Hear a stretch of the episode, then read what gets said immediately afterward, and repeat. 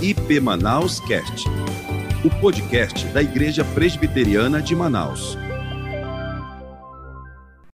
Meus amados, que a graça e a paz estejam cada irmão nessa noite, que seja algo especial para todos nós diante do nosso Deus.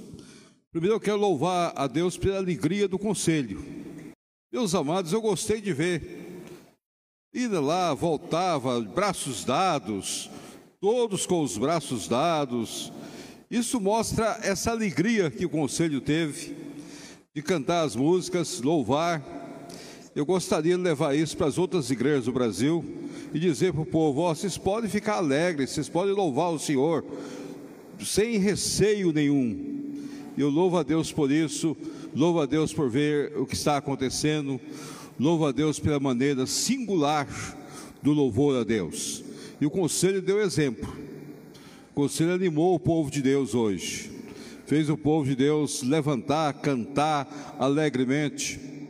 E isso agradece a bondade do Senhor para cada um de nós. Eu quero também expressar a alegria de estar aqui, de ver o que Deus está fazendo nesse novo momento. Se eu fosse, de fato, pensar um pouco além dos próximos dez anos, eu diria que esse espaço é muito pequeno. Primeiro, pelo ímpeto dos nossos pastores, pelo desejo dos nossos pastores. Depois, pela disposição do conselho. O conselho é a locomotiva da igreja. É ele que move a igreja. Ele que faz as coisas acontecerem de acordo com a vontade soberana de Deus. Pastor Francisco, o senhor tem um encargo muito grande de levar essa igreja nos próximos dez anos a triplicar o número de membros, pelo Espírito Santo de Deus. Abrir novas frentes, novas congregações, novos pontos de pregação. Ver a igreja cada vez mais cumprindo. Eu espero que a igreja de Manaus seja a nossa sarangue daqui a alguns anos eu possa vir aqui e nós não vamos ter um culto só, não, ou dois cultos, ou três cultos, vamos ter sete cultos no domingo. Superlotado, com mezaninho, com tudo, e o senhor vai dizer para mim, pastor, está acontecendo algo de novo aqui. Nós tivemos de dobrar o nosso espaço, tivemos de chamar os nossos engenheiros, a empresa teve de criar um, um modo diferente, teve de levantar algumas coisas, teve de estabelecer novas metas e, em tempo recorde, fazer aquilo que Deus colocou diante de nós. Mas é necessário que a igreja creia, não é simplesmente dizer aleluia, amém, é crer e marchar, porque muitas vezes nós cremos, mas nós ficamos parados. Eu queria que o louvor desta noite fosse o ímpeto evangelístico da igreja amanhã para a glória do Senhor Jesus Cristo. Eu gostei de ver o braço dado, gostei de ver os pastores mais velhos indo para lá, voltando. Isso é coisa nova, meus irmãos. Isso é bênção de Deus. E eu vou dizer para vocês: se eu não fosse presidente do Supremo Conselho, possivelmente eu estava indo e voltando também. Mas eu tenho que ficar meio comedido, porque daqui a pouco vai sair dizendo: Ó, oh, o presidente mudou a cabeça. Aí a culpa é do Francisco. E eu não vou culpá-lo de nada. Eu louvo a Deus. Deus vos abençoe. Deus faça algo de novo na vida dos irmãos. O nosso texto de estudo essa noite está registrado no Evangelho de Lucas. O pastor disse: repita o sermão, mas meus irmãos, ainda eu preciso aprender. Eu quero ler Lucas capítulo 7 e há dois objetivos básicos em Lucas capítulo 7. Primeiro, a ênfase principal da gratidão da igreja. Por que, que nós temos esta alegria de gratidão? Espiritualmente falando, por que, que nós temos essa alegria profunda de ser grato a Deus, de sermos um povo movido pela alegria? Cada dia mais eu penso que nós deveríamos sermos mais alegres e mais gratos. Então, quando você chegar na sua casa, pega aquelas músicas tristes, joga tudo fora e põe só música alegre. O povo de Deus tem de cantar coisa alegre. Se você encontrar um hino no nosso sinal chamado Descanso Alma, joga fora. Porque, meu querido, não temos que descansar, não, nós temos é dia à frente. É o povo de Deus louvando, glorificando a Deus. Agora, tem algumas pessoas que gostam de cantar as coisas tristes. Meus amados, deixei a tristeza para trás. Agora o povo de Deus é alegre, porque nós temos a alegria da salvação. Vamos ver esse texto. Convidou um dos fariseus, verso 36, para que fosse jantar com ele. Jesus, entrando na casa do fariseu, tomou lugar à mesa.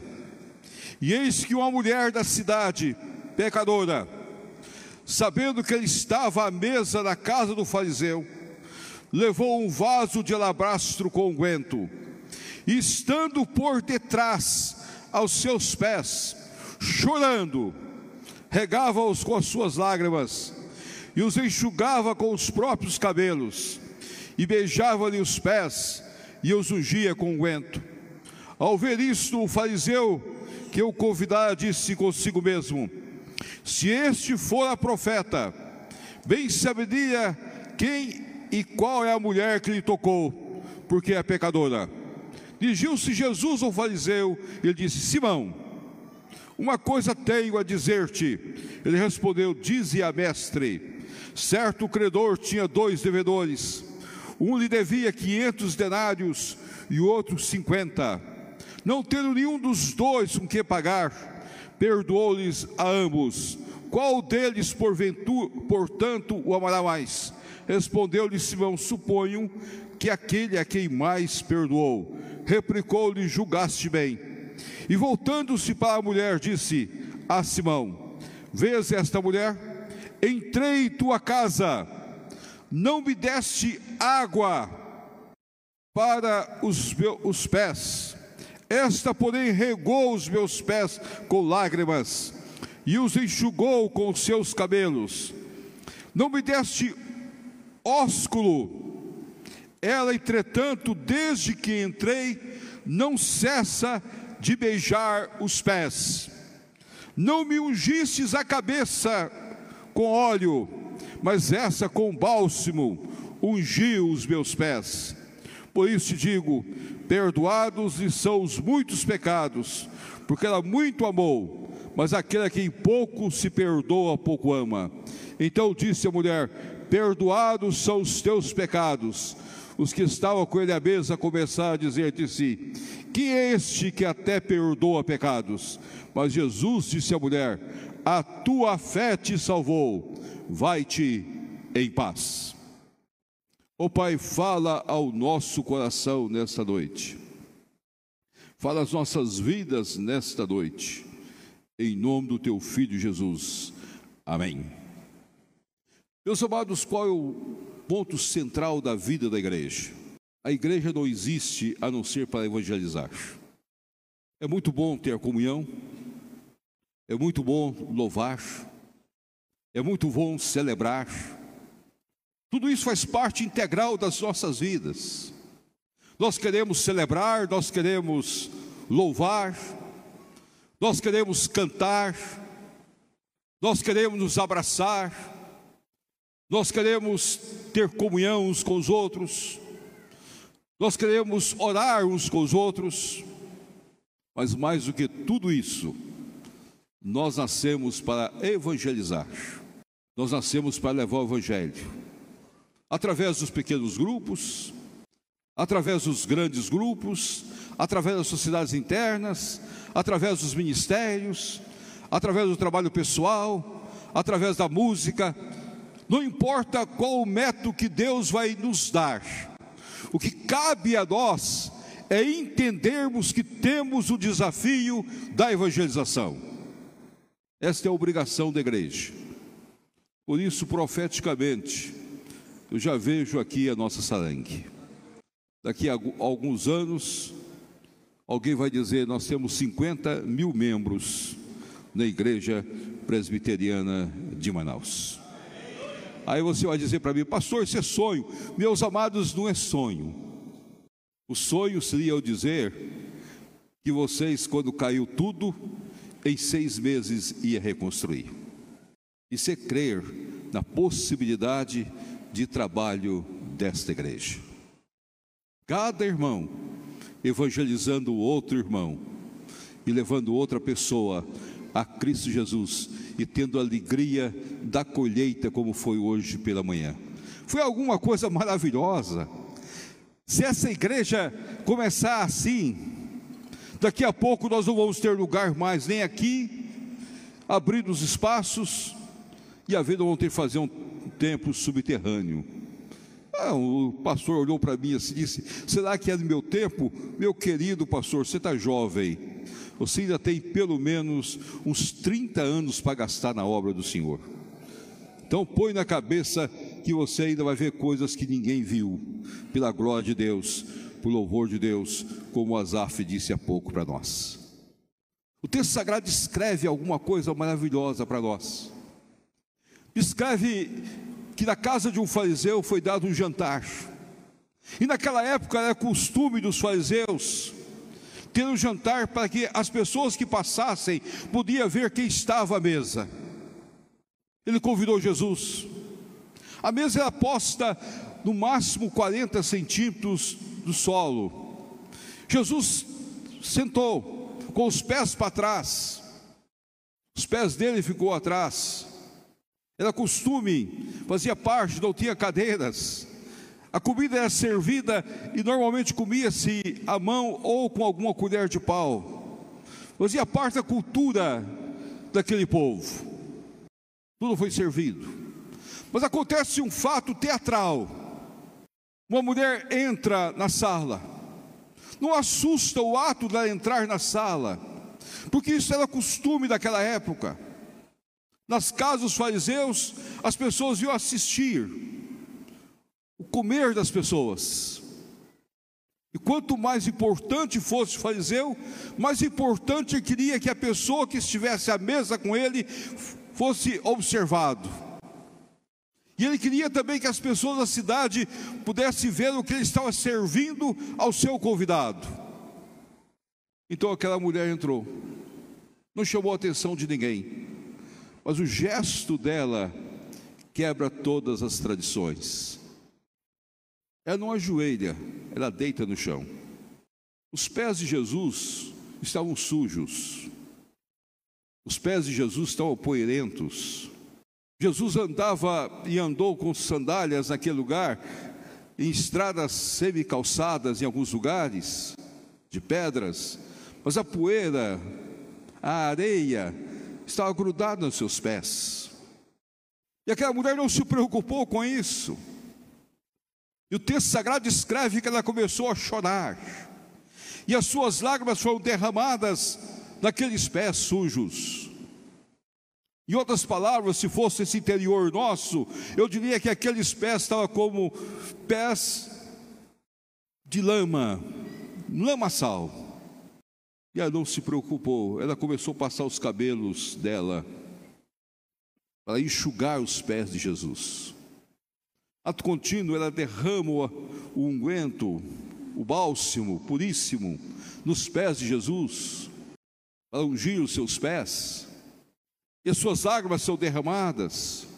E o texto sagrado afirma que ela começou a beijar os pés de Jesus Cristo, beijava-lhe os pés e ungia com óleo.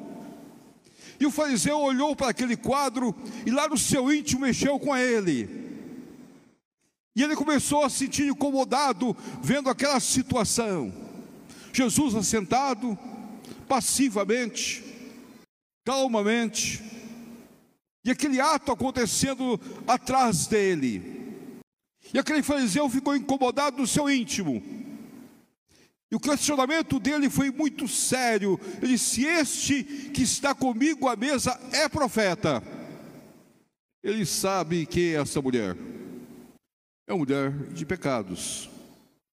O texto nos escreve os seus pecados. É uma mulher de pecados que precisava da redenção.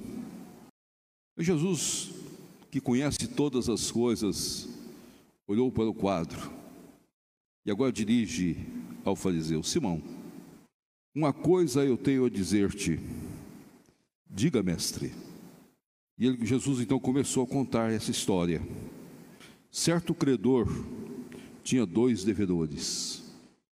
Um lhe devia 500 denários e outro 50. Olha a diferença tão grande, 500 e 50. Você podia dizer como Jesus compara esses dois fatos. Um deve 500, o outro deve 50. E depois Jesus continua: Mas os dois tinham uma coisa em comum. Os dois não tinham como pagar. Não importava o tamanho da dívida. Os dois eram devedores que não tinham recursos para pagar nem 50 e nem 500. E Jesus continua: e o Senhor perdoou a ambos. Qual deles, portanto, amará mais? Meus amados, para que os irmãos possam compreender bem a história de Jesus, eu gostaria de contar duas histórias. Uma história que marcou minha vida pastoral por muitos anos. Eu recebi do Instituto Bíblico do Arlene, do qual eu sou professor, diretor, estou lá há 46 anos, um jovem muito disposto, muito alegre, muito feliz. Ele vinha de uma casa de recuperação, ele tinha uma história, um histórico, e fora essa casa, ele também vinha da prisão, de uma penitenciária. E na segunda-feira, que o dia que eu estava conversando com os alunos, disse: Pastor, eu preciso falar com o senhor, e preciso falar hoje com o senhor. Ele entrou na minha sala. Entrou, sentou na mesa e disse: Pastor, eu vim aqui porque eu preciso conversar muito com o senhor. Eu tenho uma carta para o senhor aqui. Eu estou saindo da penitenciária, recuperado, mas eu cometi muitos crimes. Ocupei vários setores da sociedade, mas cometi muitos crimes. E lá eu tive experiência real com Cristo. Eu estou com uma carta aqui. O juiz me permitiu vir para o Ibel. Eu disse a ele que o senhor iria me levar todo mês ao fórum local. E o senhor é responsável por mim. Está aqui na carta, meu advogado conseguiu isso. Que eu ficasse livre e pudesse cumprir esse período da minha pena aqui no Instituto. E o senhor é responsável por me levar todo mês ao fórum. Eu li a carta, bem feita. Ele olhou para mim muito tempo e disse: Pastor, o senhor vai fazer isso por mim? Disse: Sim, eu vou te levar todo mês. Então, todo mês eu pegava aquele rapaz e eu fórum. Apresentavam, dava meu testemunho, dizia que ele estava muito bem, estava convivendo bem com os demais. E assim foi o período todo que ele estudou.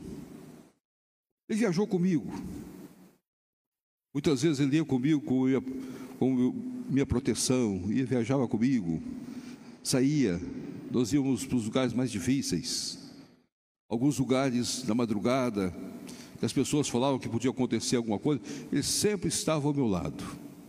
E toda vez ele olhava para mim e disse: Pastor, eu sou tão grato a Deus, porque Deus me perdoou. E algumas vezes os olhos enchiam de lágrimas eu sou tão grato a Deus, porque Deus me perdoou. 500 denários. 500 denários. E a outra história é de uma jovem que chegou no instituto muito alegre. Veio de uma igreja grande, cantora, feliz, ia se preparar para missionária. Entrou no instituto, começou ali a conviver conosco e certo dia ela entrou na minha sala e disse: Pastor, eu quero conversar com o senhor. E eu preciso conversar urgente com o senhor. Disse: O que, que foi que você precisa conversar comigo?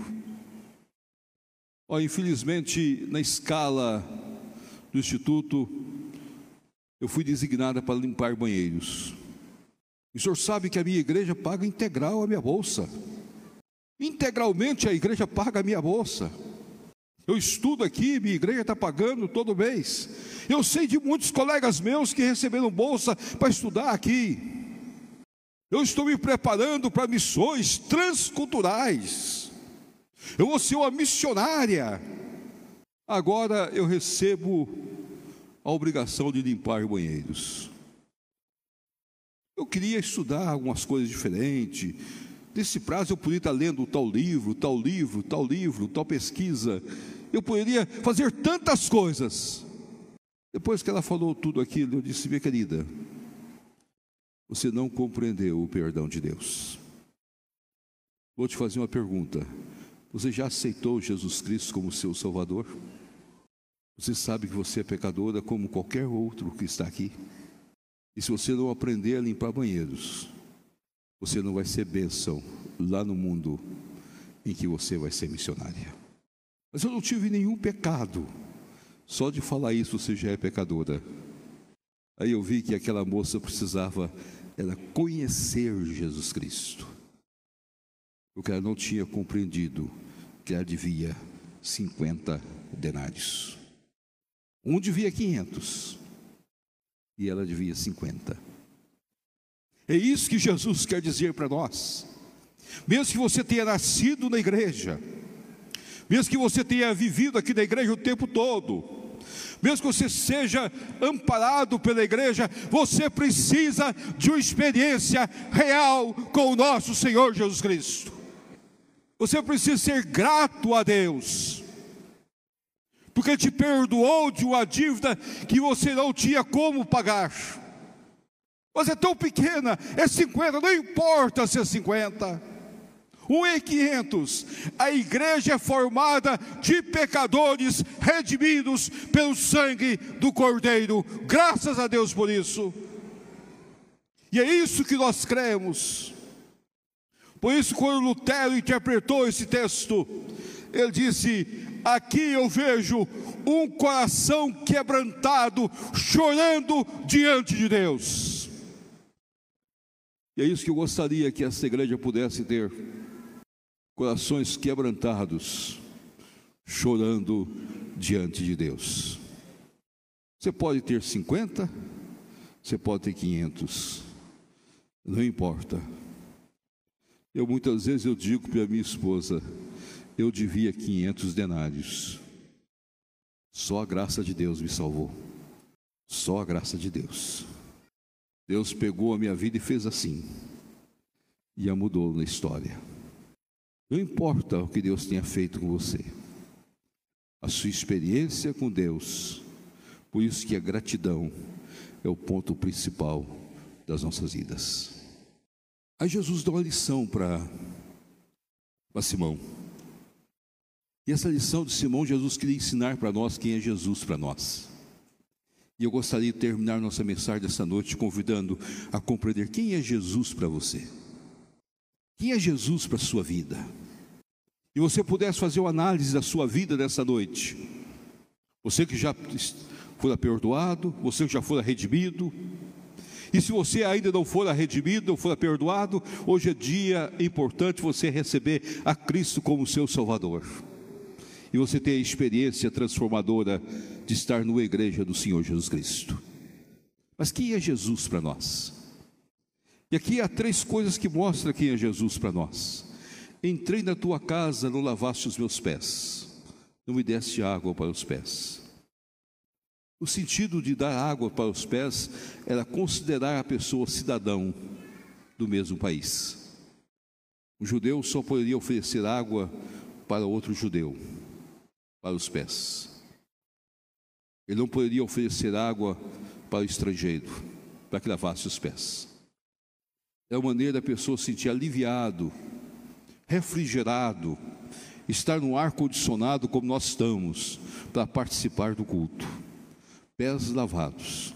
Pensa você depois de andar de sandálias, você chega, alguém oferece água, você lava os pés, ah, você vai tomar uma refeição de maneira diferente. Você vai sentir refrigerado. Era uma, uma maneira de dizer para a pessoa: você é cidadão como eu sou. E a primeira coisa que nós devemos lembrar que nós somos cidadãos do reino dos céus a sua cidadania não está aqui. Aí você vai tomar um susto. Se eu sou cidadão do reino dos céus, tudo que eu tenho não é meu, é do reino dos céus. E por isso é muito triste quando eu vejo que há muitas pessoas que ficam apegadas às pequenas coisas na vida e não têm a alegria de serem fiéis nos seus dízimos, nas suas ofertas diante do Senhor. Porque acha que isto é que dá sentido à vida. Não, você é cidadão do reino dos céus. A sua cidadania é celestial. Aqui tudo é passageiro. Nós podemos viver 30, 40, 50, 60, 80, 90 anos, 100 anos, ou mais de 100, mas é passageiro.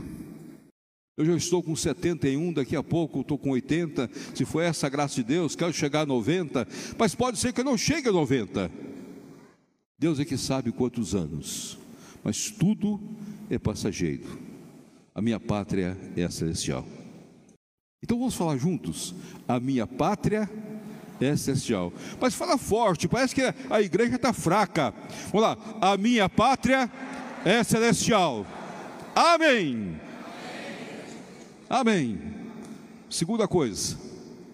Se não me desse ósculo, era costume naquela época cada homem beijar o outro homem. Eu já vi o homem dar o braço para lá, para cá, foi para lá, voltou para cá, mas beijar não vi ninguém beijando ninguém. Era costume daquela época, não beija as mulheres. As mulheres não eram beijadas, somente os homens. Eu não ia beijar o Paulo César, né? De jeito nenhum. Deixa isso para a esposa dele. Mas o beijo é o sinal de intimidade. É o sinal de intimidade. Nós somos cidadãos do mesmo reino e nós somos íntimos uns com os outros. Não é só um ato de ser profeta, mas nós somos íntimos. Eu quero estreitar os laços consigo. É como um abraço carinhoso dos nossos dias. É como passar a mão na cabeça das pessoas. Quando você encontrar uma pessoa mais velha, se você quer demonstrar intimidade com ela, dê um abraço e passa a mão na cabeça dele. Passa a mão na cabeça do reverendo Zeneri. Você sentir as cãs dele sob as suas mãos. Que bênção, meus amados. Que bênção. Que alegria diante do Senhor. É isso que faz de nós sermos íntimos uns dos outros é gozar da intimidade. E Jesus queria gozar da intimidade conosco e quer ser íntimo meu e seu para a glória de Deus. Ele é o nosso amigo. Ele deixou bem claro isso no Evangelho de João: Vós sois os meus amigos. Vocês não são servos, são amigos. Desfrutar da amizade de Jesus Cristo, desfrutar da intimidade com Jesus Cristo falar a Ele, conversar com Ele, expor para Ele, abrir o coração diante dEle, gritar com Ele, andar com Ele, conviver com Ele, sentir agasalhado por Ele. Isso é alguma coisa que marca profundamente as nossas vidas, para a glória do Senhor. Terceira coisa, quando entrei na tua casa, não mugistes com óleo. A unção era um reconhecimento de autoridade. Se você me considera profeta, Simão, você não me ungiu, você não me deu unção. Jesus é Senhor dos senhores, Rei dos reis. Nós muitas vezes esquecemos de lembrar que nós somos desafiados por Deus. Nós vivemos na unção do Espírito para de fato reconhecer que nós devemos dar a unção ao nosso Senhor Jesus Cristo, que Ele é o Rei dos Reis, o Senhor dos Senhores, para a glória de Deus. E todo joelho se dobrará diante do Senhor Jesus Cristo. Em outras palavras, há três coisas aqui que simbolizam Jesus para nós. Jesus é cidadão como nós somos. Nós temos a mesma herança com o nosso Senhor Jesus Cristo. Nós somos filhos adotivos do Pai Celestial. A nossa herança está garantida. Segunda coisa, nós somos íntimos do nosso Senhor Jesus Cristo. Ele é o nosso amigo mais caro, mais precioso. E terceira coisa, Ele é o Senhor das nossas vidas. Ele é a razão de ser da igreja para a glória do Senhor. E termina o texto com essa pergunta: quem amará mais? Eu quero que você saia da igreja hoje com essa disposição de amar mais. Amar mais a obra missionária. Amar mais a obra do Senhor Jesus. Amar mais a sua igreja. Amar mais o espaço que Deus deu para nós. E que haja de fato um quebrantamento espiritual nas nossas vidas. Alguns foram perdoados por 500 denários, outros por 50 denários, não importa. Mas todos nós devemos reconhecer que nós somos membros do Reino dos Céus, cidadãos celestiais. Hoje, se fecharmos nossos olhos, nós estamos no céu. Glória a Deus. Nós somos íntimos do nosso Senhor Jesus Cristo. Nós gozamos da intimidade com o nosso Senhor. Nós dormimos com Ele dia após dia e nós vivemos com Ele todas as horas. E mais do que isso, nós temos um dos pontos principais: Ele é o Senhor das nossas vidas. Ele é o Senhor das nossas vidas para a glória de Deus, para o louvor de Deus, para a honra do Senhor, de acordo com a vontade soberana de Deus. Que Deus possa nos abençoar nessa noite e que possamos ter um reavivamento espiritual de amar mais o nosso Senhor. Eu quero nesta hora dizer uma coisa para vocês, eu quero orar com vocês. Se você quer amar mais o Senhor, Pode sair do seu lugar, pode ficar onde você está. Nós queremos orar, pedindo um revivamento, um revivamento espiritual. Vamos ter a nossa sarangue aqui em Manaus. Vamos chegar a 50 mil membros nos próximos 10 anos. Vamos tomar posse disso, tomar posse dessa mensagem e ter coragem de dizer: eu quero 50 mil membros. Por isso eu vou evangelizar. Por isso eu vou falar de Jesus Cristo. Por isso eu vou calar para dizer quem é Jesus para mim. Rei dos reis, Senhor dos senhores. Porque Ele perdoa 500, perdoa 50, mas é Ele que perdoa. Só há perdão em Jesus Cristo. Vamos orar então, irmão. Se você quiser vir aqui à frente, venha. Se você quer ficar onde você está, pode ficar. Mas se você quiser vir aqui à frente, saia do seu lugar, vem cá. Vamos estar orando por você, vamos estar clamando a Deus. E vamos estar buscando a Deus nesta hora. Nós vamos orar por você nesse instante. Eu gostaria de pedir aos presbíteros que abraçassem os membros, as pessoas que vão vir aqui à frente. Abrace as pessoas que estão aqui na frente. Abrace esse jovem, por favor, um presbítero. Abrace ele, um presbítero, um pastor. Abrace os irmãos que vão vir à frente. Pode sair do seu lugar e vir à frente, meus queridos. Vamos sentir o amor de Deus, o perdão de Deus. Eu pedi aos outros irmãos que abracem essas pessoas que estão vindo, para que de fato nós possamos ter uma igreja que vai cumprir esse ide do nosso Senhor e Salvador Jesus Cristo, para a glória de Deus por louvor de Deus, para termos cada vez mais um avivamento espiritual nas nossas vidas, uma nova maneira de ser, uma nova postura para a glória. Certo? Vamos cantar então. Eu, foi, eu sei que foi pago um alto preço. Enquanto nós estamos cantando, se você quiser sair, pode vir. E nós vamos estar orando por você. Os nossos irmãos vão estar cantando aqui. Eu sei que foi pago um alto preço. Pode chegar aqui, meu querido. Vamos cantar então com os irmãos.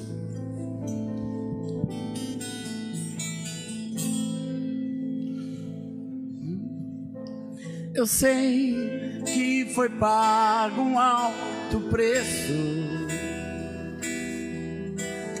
para que contigo eu fosse o meu irmão. Quando Jesus derramou sua vida, ele pensava em ti, ele pensava em mim, pensava em nós. Eu sei que foi pago um alto preço para que contigo eu fosse o meu irmão. Quando Jesus derramou sua vida, ele pensava em ti. Ele pensava em mim, pensava em nós. E nos via redimidos do seu sangue, lutando, lutando bom combate do Senhor, lado a lado, lado a lado, trabalhando. Sou a igreja edificando e rompendo a barreira pelo amor.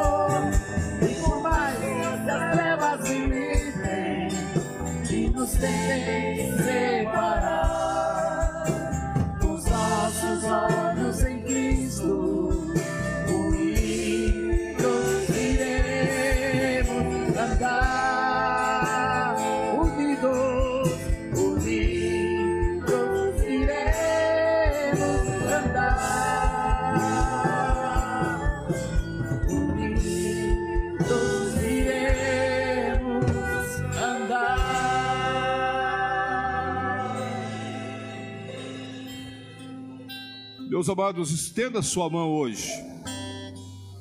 Vamos pedir um avivamento. Ó Pai, esteja com aqueles que estão aqui à frente. Reaviva a vida deles. Para que haja o derramamento do teu espírito sobre nós. O novo viver para esta igreja. O mover do Espírito Santo sobre a vida desta igreja. E pela graça de Deus, ó Pai, reaviva em nós o amor ao Senhor, na pessoa do seu Filho Jesus Cristo. Dessa gratidão profunda que nós temos pela salvação em Cristo Jesus, o nosso Senhor. Abençoa-nos, ó Pai, abençoa-nos. Faça de nós povo quebrantado e povo que chora diante do Senhor, chora de alegria, de contentamento pelas bênçãos derramadas, pelas graças derramadas e pelo poder do Espírito Santo de Deus. Cuida desta igreja, de cada irmão, de cada família, hoje para todos sempre, em nome de Jesus. Amém, amém, amém. E agora, amados e queridos irmãos, ide em paz. Que a graça, que o amor e que a comunhão de Deus Pai, Deus Filho e Deus Espírito Santo esteja sobre todo o povo de Deus, sobre toda a família do Senhor, eleitos do Senhor, povo salvo em Cristo Jesus, para ministrar sobre outros a salvação do Senhor Jesus, hoje e para todos sempre. Amém. Amém. Amém, irmãos.